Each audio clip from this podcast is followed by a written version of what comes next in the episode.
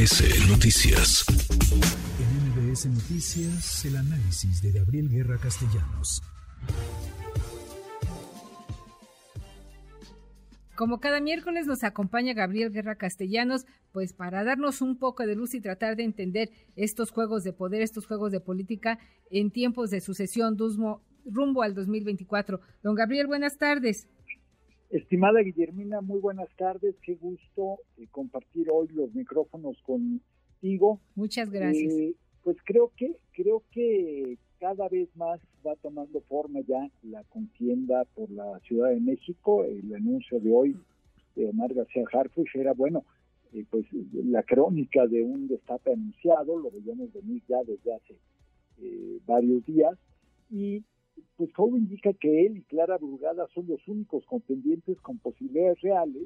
Lo que hizo Cuauhtémoc Blanco es simple y sencillamente eh, reconocer la realidad y darse cuenta de que, bueno, además, y por congruencia elemental, después de una gestión tan, tan discutible y tan controversial en Morelos, bueno, quererle enjaretar seis años de eso a los capitalinos, pues, no, no, no.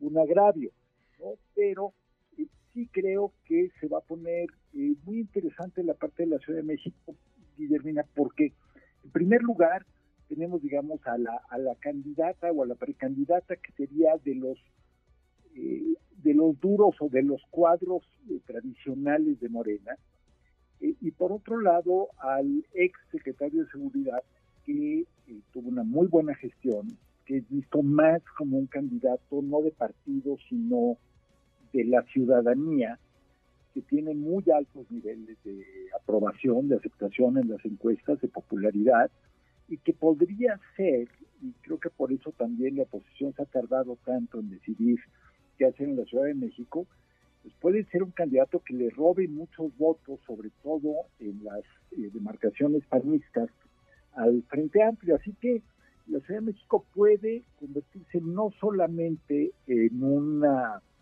eh, demarcación que resulte favorable para Morena en el 24, sino también en un dolor de cabeza mayúsculo a nivel nacional para el frente, porque en la medida en que ellos planeaban o pensaban que la Ciudad de México podía ser fácilmente conquistable, pues en esa medida hubieran tenido más votos para la presidencia, más votos para el Congreso, y esto puede cambiar, así que sí. la, la aspiración de García Harfuch definitivamente eh, cambia la ecuación mueve todo el tablero político aquí en la Ciudad de México porque todo indica que su contrincante en, por parte de la oposición, si es que no cambia ahora, hasta ahora el escenario que se ha presentado, sería el alcalde en Benito Juárez, Tabuada, para eh, confrontar a un jefe de policía que lo ha hecho bien. Digo, hay que reconocer que Omar García Harfuch ha hecho un buen trabajo en materia de seguridad en la Ciudad de México que faltan por hacer, sí, sí, seguramente que sí,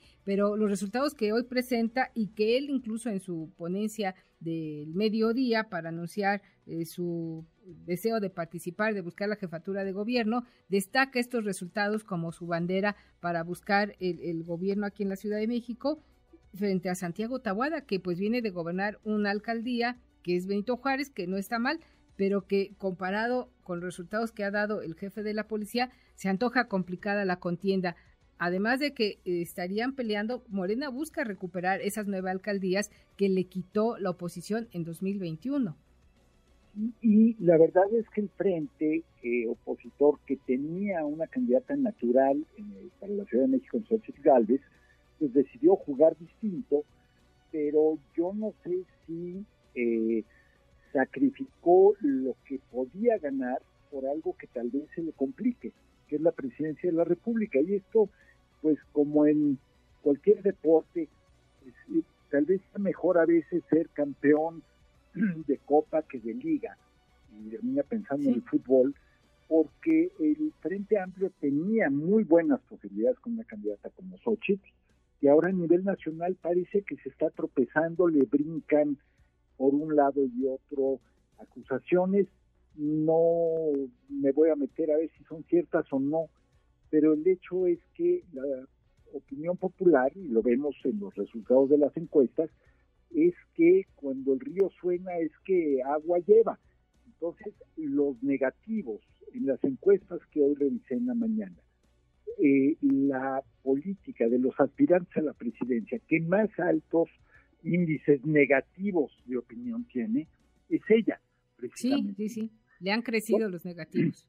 Le ha crecido mucho y en cambio su avance favorable pues ha ido descendiendo. Es una candidata sin duda excepcional, es una, es una persona con mucha agilidad verbal, le gusta a todo un sector de la población, pero además está brincando, y este es un tema que en un par de ocasiones he tocado con Manuel en este mismo espacio, hay un pequeño monstruito del lado de la extrema derecha que está empezando a asomar la cabeza, eh, en este caso en la figura de Eduardo Verástegui, y que le va a competir por ese lado a Xochitl Le va a restar votos, es el voto, digamos, eh, antiderechos, es el voto de la pues del viejo movimiento sinarquista mexicano, de la de la, de la derecha más católica, más tradicional, muy respetables en sus creencias, aunque en muchos casos pues sí pretenden negarle derechos a, sobre todo a las mujeres, eh, en muchos aspectos.